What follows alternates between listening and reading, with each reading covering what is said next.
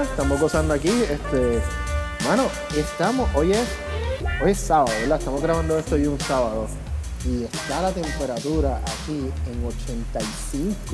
Después que llevamos como dos semanas, como en los 60 y los 70. Y está bien caliente.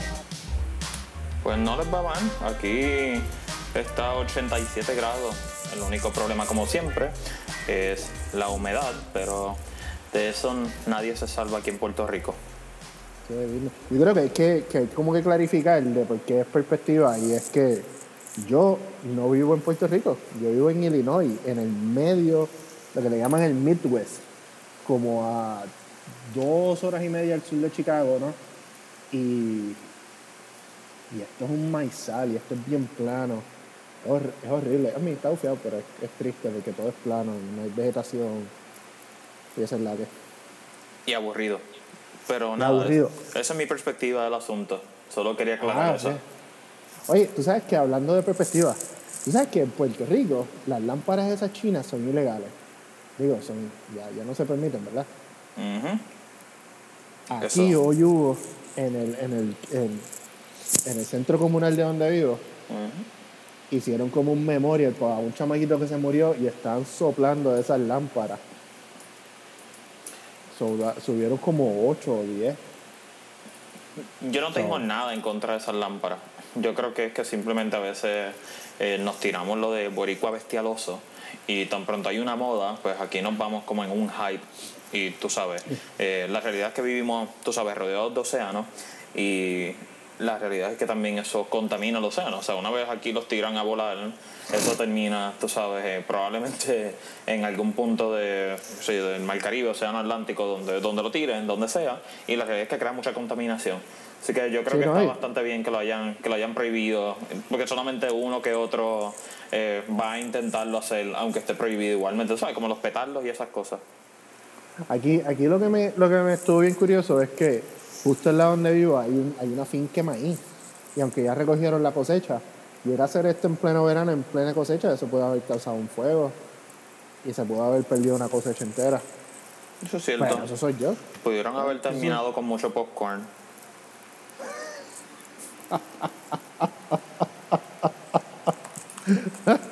está bueno, está bueno. ¿Sabes que hace dos semanas era el festival del, del sweet corn, de las mazorcas de maíz? Y fuimos para allá para, ver los marching band tocando, no había ningún kiosco vendiendo dichosas mazorcas. Era lo más irónico del mundo. Yo digo lo mismo del festival del Tinglar. Cada vez que voy al festival del Tinglar, porque no hay pinchos de Tinglar, pero tú sabes, lo digo totalmente en tono de broma. No quiero que nadie piense que en serio quiero comer, tú sabes, una especie en peligro de extinción. no, porque te coge, te coge el combo de, Tito Kayak y su gente y. Ya, no vacile. Y te, eh, no, no, un boicot. No empecemos mal el episodio porque nos van a cancelar ya el show. te van a acampar frente al condominio ahí. Y te van a hacer. ¿Cómo es que se llama el campamento en la playa ahí de, de Isla Verde? Sí, yo. No, ni siquiera lo recuerdo. Pero vamos a lo que venimos entonces en el día de hoy. ¿De qué vamos a hablar en el día de hoy? Este, ¿Cuál es el tema? Pues el huracán Irma. Irma, esa, ese gran huracán realmente que fue categoría 5, claramente, y eh, creo que ha causado muchos estragos. Pero fíjate, en Puerto Rico ha sido lo más peculiar porque se ha mencionado, tú sabes, fuertemente un huracán categoría 5, hay que tener mucho cuidado, eh, esto sí que va a arrasar con todo, nos va a llevar de vuelta a los años 20 y curiosamente pasó como a cerca entre 50 y 60 millas del norte de Puerto Rico y como quiera nos envió a los años 20, aunque apenas tenía vientos de tormenta por lo que pasó aquí. Qué cosa más increíble, ¿no? Está brutal porque acá mis compañeros de trabajo me preguntan, mira, la familia está bien como si estuvieran en taparrabos. Y yo, mira, las la, la estructuras son de cemento y en Puerto Rico estamos como preparados para esto. No es como Houston, que se las vio fea por, por lo de, ¿cómo se llamaba el de Houston? Harvey. Sí, y las inundaciones, pues es porque pues, la ciudad no estaba preparada para ese tipo de, de eventos. Y es como, como toda esta histeria de que, ay, Dios mío, a Puerto Rico lo mataron pobres muchachitos, pobres indios, va a tener que venir el amo blanco a salvarlo. Es como que, digo, la cosa está mala, pero son por otras razones. Yo creo que los edificios aguantan de lo más bien los, e, ese tipo de fenómenos. Sí, sí. yo te puedo contar mi experiencia estando acá. La verdad es que fue, en realidad, como te dije, no fue, fueron vientos de tormenta tropical. Eso es un hecho, por si acaso, eso no, eso no es mi opinión. Eh, ¿Te parece? Sí, sí, o sea, no es como que yo ah, creo que pasaron vientos de huracán, de, tú sabes, de huracán o de tormenta. En efecto, en San Juan lo que llegaron fueron ráfagas, sí, ráfagas de huracán categoría 1, si mal no recuerdo, pero consistentemente, o sea, los vientos consistentes eran de tormenta. Eh, habiendo dicho eso... un analista, analista político que sale en 48 medios de televisión y claro, radio. Claro, claro. Así que, eh, habiendo dicho eso, eh, obviamente, pues, ya, yo llamé a a Cristian, que es nuestro otro hermano, para ponerlo en contexto, a mi madre y a tu madre también, by the way. Ah, la eh, misma, sí. pues a tu madre, yo la cogí aquí también. Y pasamos la noche, pues, normal realmente, en realidad con la puerta abierta, las ventanas abiertas, aquí se había ido la luz relativamente tarde. Eh, estábamos apostando cuál era el primer palo que se iba a caer en el patio. sí, porque tú tienes como, como un pastizal detrás del condominio. Mm, yo diría que es como un mini bosque, porque más que pastizal son muchos árboles, pero perspectivas, todo es cuestión de perspectiva. Ciertamente. Eh, pues nada, eh, en realidad fue, eh, no fue tan eventful como, como se pensó que iba a ser. Sin embargo, yo creo que lo verdaderamente eventful de, del huracán Irma fue la post-experiencia, la experiencia después del huracán. Eh, ¿Por qué? Porque en el país se perdió eh, la electricidad eh, como el 92% de la población. o sea, lo que quiere decir es que la infraestructura del sistema eléctrico es sumamente frágil. Y claro, yo creo que ya lo sabíamos, ¿verdad? Hasta cierto punto, en gran medida, porque ah, ¿verdad? los líderes de la de la, de perdón, que es eh, Figueroa Jaramillo, si no me equivoco, es como se llama, y me corría si me equivoco, eh, lleva anunciándolo por muchos años, ¿verdad? Estemos o no de acuerdo en, si la unión eh, funciona o no funciona, ¿verdad? Yo creo que eso es un tema que vamos a tocar más adelante, pero obviamente pues nada, estos líderes de la unión están anunciándolo hace muchos años realmente que el sistema está frágil y no quieren, eh, la Autoridad de Energía Eléctrica no quiere renovar muchos de, estos sistemas y se vio feo. De hecho, todavía hay secciones eh, frente a mi casa eh, que no tienen electricidad y ya va más de una semana. Estamos hablando ya van como, ¿cuánto? 11, 12 días de esto. ¿Y cómo es que, le llaman a eso? Los, eh, bolsillos. Ah, claro, sí. los bolsillos son esta... se supone que, ¿verdad? que es este pedazo dentro de un área electrificada que por circunstancias extraordinarias no tienen electricidad. El problema es que aparentemente todos los seres humanos en Facebook eh, conocen al 100% de las personas en ese bolsillo, lo que quiere decir que Puerto Rico es un bolsillo entero. O sea, tú me estás diciendo que Puerto Rico es como el bolsillo de, de, unos cargos de esos de los 90. los bolsillos Pretty much. Son, en efecto, tienes como un cargo como con 16 bolsillos. Exacto, pues ahí está. Oye, yo me acuerdo de chamaquito en, en Georgia, porque donde vivíamos era la colindancia de San Juan y Carolina. La, la calle del frente de nosotros era Carolina. Y después del huracán Georges, que eso fue, eso sí fue duro. Este, que ellos pueden tener como 12, 13 años, no sé. Nosotros tener luz y la calle del frente no tener luz por el hecho de ser un pueblo diferente y lo que sea que eso signifique para la Autoridad de Energía Eléctrica. Eso, bueno, la burocracia de, las estructuras gubernamentales. Eh, déjame repetir eso. Creo que debería conseguir agua para la próxima ocasión. Eso se llama la burocracia de las estructuras gubernamentales. Eh, lamentablemente sucede muy a menudo que los favores políticos terminen haciendo un sistema bastante ineficiente. Yo no recuerdo, yo no recuerdo haber perdido la luz, no por sonar tú sabes, no ha dicho algo, pero yo no recuerdo haber perdido la luz aquí nunca. Y yo estoy en los Estados Unidos desde el 2009. Es más, Huracán Sandy, para ese entonces vivíamos en Nueva York. Digo, eso fue una tontería también, eso fue una tormenta lo que llegó ahí arriba, pero, pero nunca perder la luz, nunca perder el agua. Aquí nunca se fue el agua. Eso pues, probablemente, ¿verdad? Porque es un área eh, sí es bastante eh, céntrica en el área metro. También hay hospitales cerca, que son áreas probablemente de alta prioridad. Pero eh, sí, sí tengo que decir que aunque ni siquiera haya tormenta, se va la luz periódicamente. Y como dije, realmente yo creo que eso es parte de, de un problema de infraestructura. Yo no soy ingeniero para saber ¿verdad? cuáles son exactamente los problemas de infraestructura, más allá de, que, de, lo que se ve, de lo que visiblemente se ve. ¿verdad? Todavía yo no puedo creer que en un país tropical, o sea, donde históricamente se sabe que pasan eh, depresiones tropicales, tormentas, huracanes y todo ese tipo de cosas, todavía es la hora que siguen empeñados en poner postes de electricidad y es como para mí es una locura. O sea, ¿a quién rayos se le ocurre en un país donde sabes que va, que hay la, potencial, eh, hay un potencial de que pasen tormentas y, huracanes, seguir poniendo cableado aéreo contra, o sea, ¿acaso no, no es? como, es como absurdo, es como absurdo. Por eso, lógicamente, debería estar soterrado. Y yo creo que... El, el, diseño está completamente erróneo, todo ese diseño debería ser soterrado y ya. ¿No fueron las áreas que están soterradas las primeras en recibir luz? No me consta, pero estoy casi seguro que no tuvieron tantos problemas como, como áreas, como tú sabes, como todos los bolsillos que existen, y es porque la mayoría de la infraestructura está, eh, o sea, es cableado eh, tendido eléctrico. Sí, sí. Eso no la hace. ¿Qué tal el gobierno? Una pregunta. ¿Cómo, ¿Cómo tuviste la reacción del gobierno? O sea, tú que estás en Estados Unidos. Desde acá. Mira, me, me pareció que manejaron bien los medios.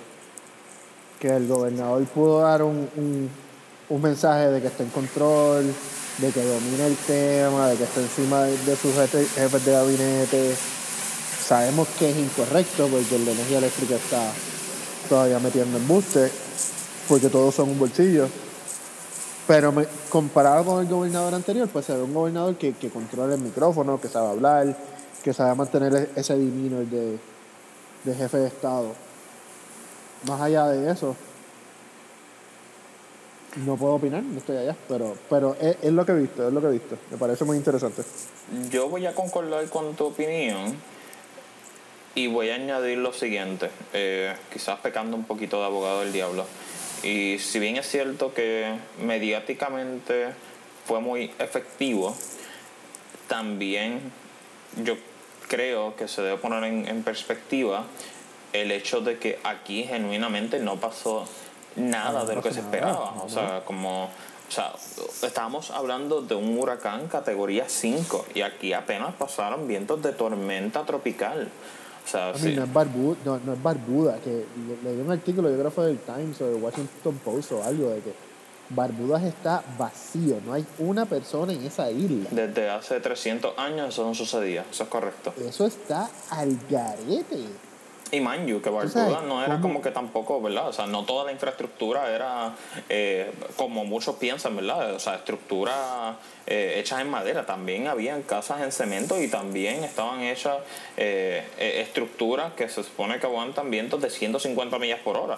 Lo que pasa es que se toparon con un huracán categoría 5 y tenía vientos sostenidos de 180 millas por hora fácilmente. Eso, eso está brutal. ¿Cómo, cómo Ahora demográficamente toda esa cuenca del Caribe va a cambiar por ese fenómeno atmosférico. O sea, no tiene que ver, no, hablando de economía, no hablando de educación, no hablando de, de, racismo, no sé si estoy como que estirando el chicle demasiado. Pero el hecho de que una isla entera se vacíe, no haya una sola persona en una isla, después de 300 años, es como, Anda para el carajo. Sí, sí, hay un desplazamiento, efectivamente, o sea, hay un desplazamiento social. Y bueno, claro, tristemente, aunque me esté riendo y suene como, y, parezca gracioso, que en efecto no lo es, eh, o sea, murió gran parte, buena parte de la población, eh, eh, murió, terminó herida, así que la poca gente que le quedaba, si no me equivoco, era una población de cerca de 2.000 personas. Y, y, ¿verdad? según los medios, por lo menos el 50% eh, o está herido o está muerto. No he leído artículos más recientes confirmando las cifras, pero en el momento que las leí era 50%, o sea, de 2.000 personas, estamos hablando de 1.000 personas muertas eh, o heridas gravemente, eso está a otro nivel, lo que quiere decir, o sea, el desplazamiento de esas restantes 1.000 personas va a causar ciertamente un impacto en el resto de la isla. Eso está, eso está brutal, eso está, eso está al garete. Bueno, aquí, aquí donde estoy no hay, no hay, no hay huracanes, pero hay tornados. Todavía no, he podido experimentar ninguno. No como que le tenga muchas ganas tampoco, pero, pero, hay, hay, tornados. Sí, no, o sea, como que, por favor, o sea, ya que no tengo huracanes, por favor, tráeme un tornado. Esperemos que se llame mm. el tornado bolsillo. No, así que los tornados son como out of nowhere, porque no es como un huracán, porque tú te puedes preparar y tú, bueno, hablando de prepararse, ya viene José y María y Puerto Rico es el pesebre y toda la cuestión y vi fotos que Costco está vacío. Pero un tornado, eso es, eso es ya, 10 minutos. Escóndete y, y, con eso. Yo me preparé, digo, digo yo realmente, o sea, en, esta, en, mi casa nos preparamos muy bien. Eh, teníamos todo lo necesario, desde potes de Chef Boyardee hasta... Uh. Eso fue mi almuerzo hoy. Sopa ramen, que es fácil. Eso tú pones, tú coges una vela, calientas el agua y zumbas ahí los ramen. Eh, así que estábamos ready. Alcohol no había, por, porque realmente tú sabes, con el calor que hay en este país, si no hay electricidad, eso es morirse. Pero si hubiese tenido que escoger uno, definitivamente no iba a ser Bacardi. Aunque por alguna razón, hablando de Bacardi, por alguna razón aquí en Illinois el Bacardí es más barato que en Puerto Rico. Ah, o al menos es lo que es mi perspectiva, ¿no? Yo consigo el medio gancho por 8 pesos, 9 pesos. Eh, y eso ni siquiera es cuestión de perspectiva, eso es una cuestión de economía. Y en efecto lo es. Así que eso diría que te lo envidio, pero como tampoco me encanta tanto eh, el Bacardí, sin no offense, ¿verdad? Quien le guste el Bacardí, eh, pero cada cual tiene su, su preferencia respecto al alcohol. Yo soy un tipo de whisky. Whisky mete. Vamos a ver. Eh... Hablando de whisky, este, mencióname los, tus top tres whisky. Eh, Macallan, eh, Aberfeldi y el Suntory Ibiki. Uf. ¿Qué tal los tuyos? Vamos a ver. Muy buena selección. el Macallan 18, el Suntory Hibiki y el Gentleman Jack. Qué cambio radical. Eh, o sea, como el Suntory Hibiki, que fue ganador en como el 2012, 2013, mejor whisky en el mundo, Gentleman Jack. Oye, pero es que a mí me gusta. No, tranquilo. Hay una barra por acá que se llama, una barra que se llama Super Bar y hace el old fashion con Gentleman Jack. Y a 5 dólares, papá. coño. Eso sí que le mete. Pero ¿sabes qué la no le mete? No ¿Qué no le mete? La falta de electricidad. Aquí lamentablemente la Autoridad de Energía Eléctrica yo creo que tiene un grandísimo problema en sus manos no solamente, ¿verdad? Porque eh, contextualizando un poco, eh, Puerto Rico está en una crisis económica, ya están los tribunales, tenemos una junta de control fiscal, eh, ya la, la jueza Taylor, Swain. casualmente hoy acaba de hoy esta semana tomó una decisión respecto los bonistas estaban eh, pidiendo que se colocara un síndico en la Autoridad de Energía Eléctrica para que pudieran aumentar los costos de la electricidad, obviamente para pagarle a los bonistas. Y la jueza Taylor Swain, eh, bajo eh, la titularidad de promesa, o gracias a, gracias dentro de todo a que esta promesa se evitó que los bonistas pudieran nombrar un síndico para que aumentaran los costos de la electricidad. Con todo y eso dicho, que es realmente ¿verdad? contextualizando que la Autoridad de Energía Eléctrica está en grandes problemas económicos, más allá de eso lleva muchísimos años, décadas, y este huracán lo comprobó, ciertamente, de que no ha tomado absolutamente ningún paso para prevenir que el sistema siga decayendo. Así que yo no sé qué tú piensas, pero yo creo que la UTIER en particular, yo creo que la UTIER, por más que podamos debatir de que eh, a veces no son efectivos en cómo particularmente expresan las cosas y los mecanismos de lucha, la UTIEL ha tenido la razón completamente en denunciar que la Autoridad de Energía Eléctrica es sumamente ineficiente, sumamente burocrática y no responde a las necesidades del país. Y, estoy de acuerdo. Y el tema de, la Junta Contra Fiscal y la jueza Taylor Swain y de todas esas implicaciones es como que para un episodio futuro. Pero aquí, aquí viene mi pregunta. La gente que tiene placas solares en su casa. ¿están, están funcionando ahora mismo en su casa sin, sin depender de la autoridad? No estoy, aunque conozco, aunque conozco personas que tienen placas solares y me parece que tienen eh, sistemas eh, bastante autosuficientes, no me consta porque no les he preguntado la realidad, pero, pero cualquiera, anyways, que tenga un buen sistema de placas solares, yo imagino que eh, es una cuestión de regular las prioridades del, de- del consumo de electricidad en su casa. So, eh, podrías obviamente limitar el consumo de los aires acondicionados, por ejemplo, eh, obviamente conectar nevera, estufa, las cosas principales y muy probablemente pueda estar desconectado de, de- o sea, de, la línea principal por lo menos por un mí, en, tiempo. en- en especial en una situación como esta, tú sabes, que, que vol- volviendo al punto que, el diseño del, sistema eléctrico es retrógrado, que está en las líneas por arriba, si el hecho de que hubiesen placas solares en, una gran cantidad de casas haría más easy going el proceso de, de electrificarse, porque ya no, ya no depende de una planta eléctrica y de echarle gasolina todas las tardes a esa planta eléctrica, de que tienes, pero tienes un, recurso de sol y de luz Creo que prácticamente ilimitado, tú sabes. creo que la premisa es correcta, eh, pero la realidad desde el punto de vista eh, práctico y científico es que las placas solares eh, convierten, qué sé yo, las más eficientes probablemente convierten entre un 18 y un 25% eh, la energía solar. Lo que quiere decir es que el resto, obviamente, eh, se, se, se desperdicia disipándose en calor o no la transforma por otras razones. Son ineficiencias del sistema. So, eh, eso es una consideración a tomar. La segunda es que la Autoridad de Energía Eléctrica, por su naturaleza, es una empresa del gobierno, así que está de cierta manera para, eh, para hacer dinero.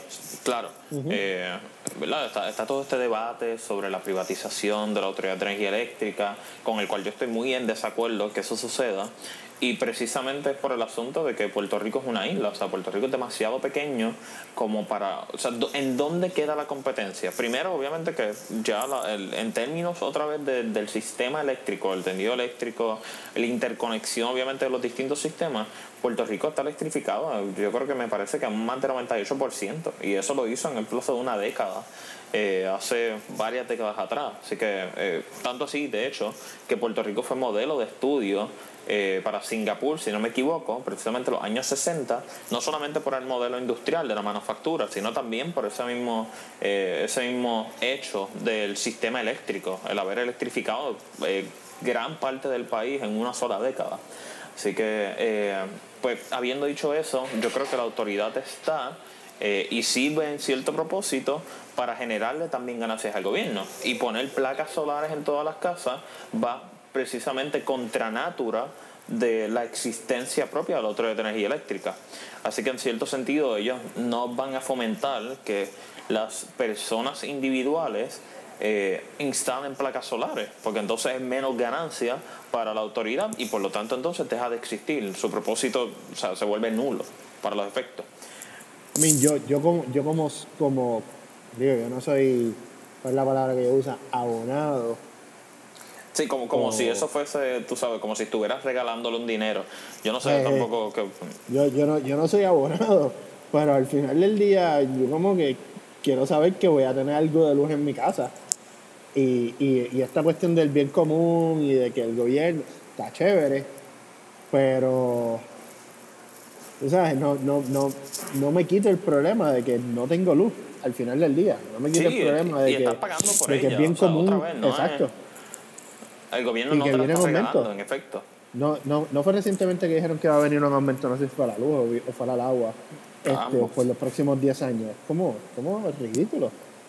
Sí, Puerto Rico se está volviendo, eh, no sé, ¿verdad? Comparado con otros sitios, pero en, en términos del costo de la electricidad, yo creo que ya es eh, el kilovatio por hora, creo que es inclusive más caro que en Hawái. Y Hawái es uno de los sitios con kilovatios hora más altos en todo Estados Unidos. Claro, sí, sí, sí. Así que, claro, ellos padecen más o menos de una condición similar a la de nosotros.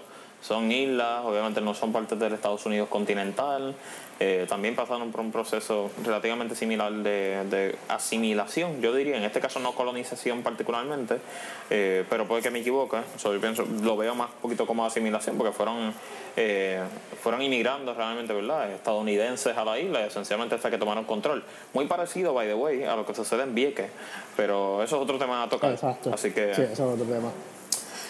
De hecho, hay un programa en HGTV de, de, de Vieques. ¿En serio? Como de, sí, como de, de un wedding planner o una persona que renta propiedades o una vaina así. En Vieques. Hashtag de creo que se llama como, exacto, este, Paradise Island, algo así. No sé, no sé. Porque, pues yo no tengo tiempo para ver televisión, mano. Está, está como difícil esta vida. Sí, yo no, yo tengo demasiado tiempo para hacer muchas cosas. Ver televisión no es una de ellas. Definitivamente Ya. programar es muchas más prioridades en mi vida. Sentarme en la computadora, escribir un poquito de Python y meterle realmente ahí al código, eso es lo mío. Pero hablando de código y de codificar, y yo sé que esta es como la transición más, más, más off del mundo, que es la que con el trabajo nuevo. Ah, comencé recientemente un trabajo nuevo. Yo creo que esto es un nuevo, como parte del nuevo proyecto de vida. Hasta, yo no sé, como tú sabes, ¿verdad? Recientemente yo estaba trabajando por cuenta propia, desde mi casa, y todo estaba bien chévere. Y by the way, Hacho, se está porque tú puedes darte tus mismos coffee break. Sí, sí, no, yo estaba, eh, de hecho sigo eh, contento con, con haber tenido la oportunidad de trabajar por cuenta propia, pero eh, recientemente una compañía local me hizo un acercamiento eh, que era difícil, que era difícil negar, no solamente por lo económico, sino por los retos también eh, que tienen por delante. O sea, estamos hablando de integración de machine learning eh, e inteligencia artificial.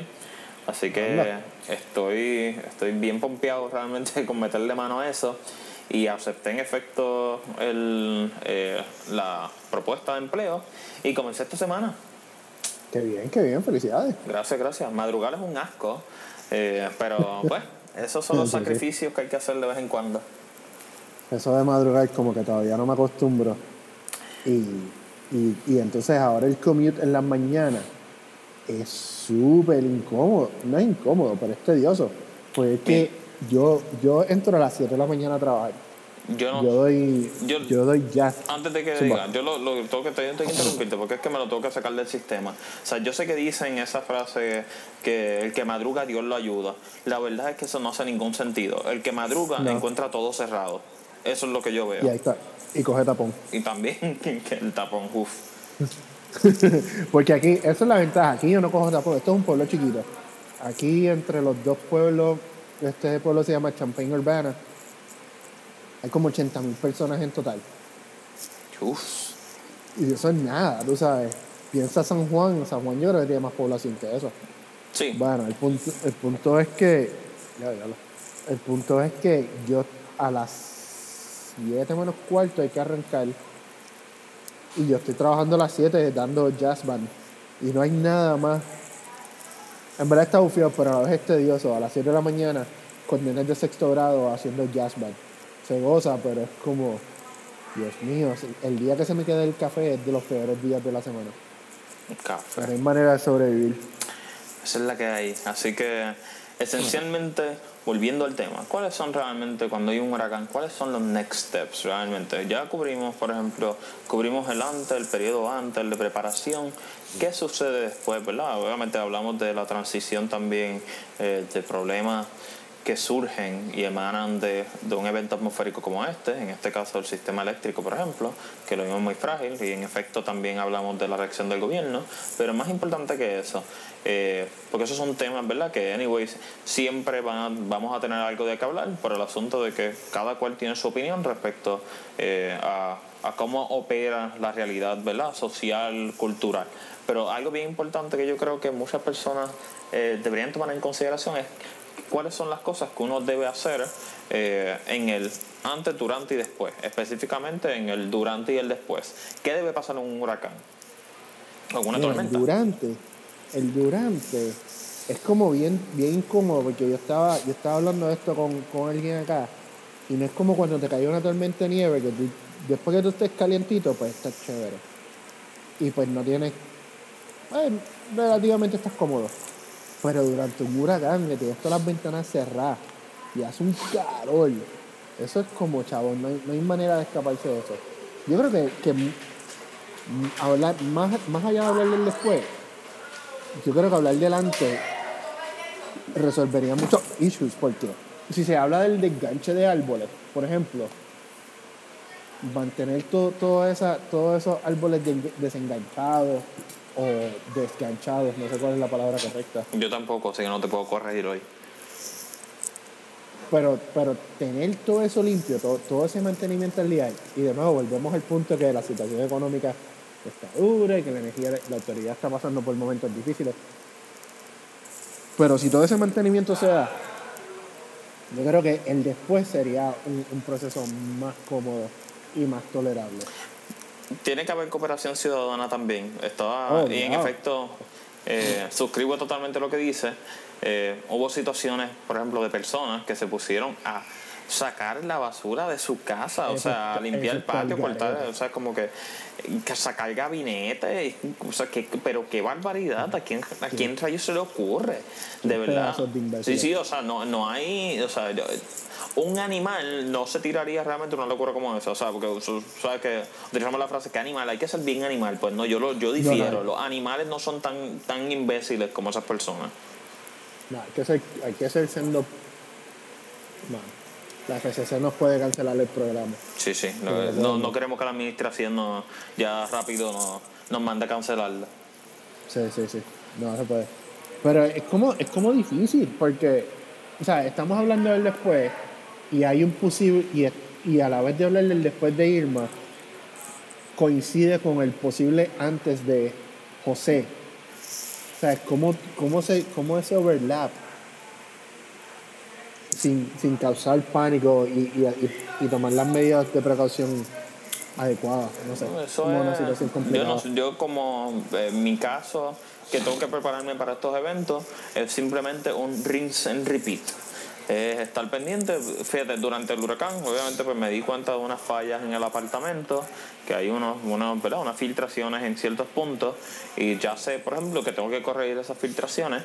eh, en el caso de que, bueno, tengo que corregirlas anyways, pero más importante aún, con más prioridad si eh, María va a llegar. Así que... Me gusta, me, me gusta esa frase. Hashtag rinse and repeat. Sí, rinse and repeat. Y eso, eso, eso uno, eso es una de las cosas.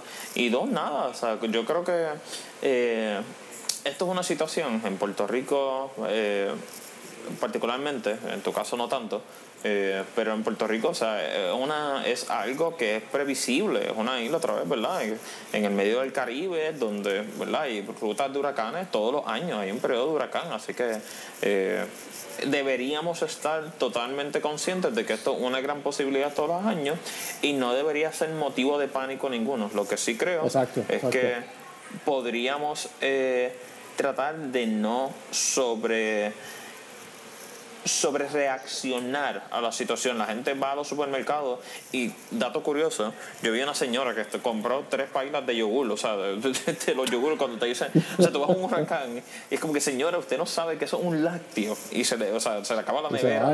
O sea, la gente de verdad que, que le hace falta informarse eh, sobre cómo manejarse durante situaciones como esta. Bueno. Sobre el tema de los huracanes va a ser un tema que lo volveremos a tocar inevitablemente.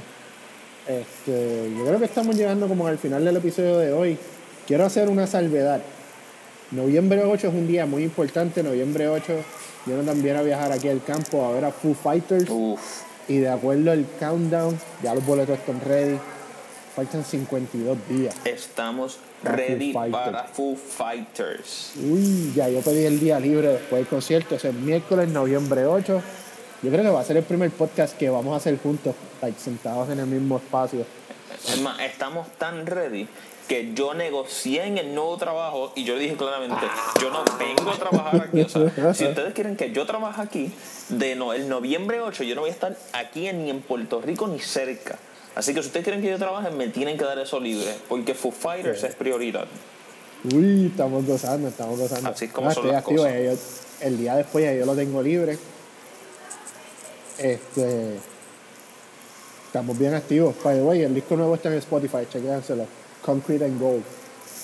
O Anuncio, Concrete is anuncio no pagado, by the way. Ay, sí. Bueno, lo que pasa es que esto nos lleva a, a- a la sección de cómo vamos a terminar cada episodio, que se va a llamar los Pick of the Week.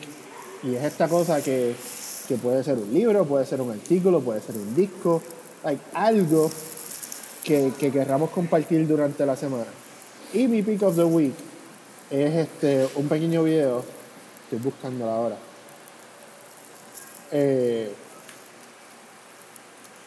es una animación narrada por Dave Grohl, el, el guitarrista y cantante de Foo Fighters, que también fue el baterista de Nirvana.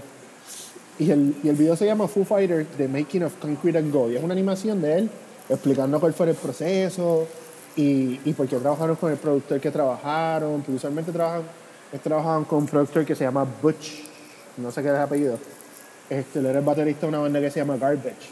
Pero esta vez buscaron un productor que se llama Greg Kirst- Kirsten. Y es completamente contrario, porque él le produjo a Adele, le produjo a Sia y a un montón de artistas pop. Y cómo, cómo ese proceso de una banda de rock trabajando con un productor de pop. Bien cool. Interesante, suena muy interesante. Y- Debería verlo yo. Hasta- no, deberías verlo y deberías escucharte el disco antes del concierto. Ah, el disco sí, ya lo he escuchado.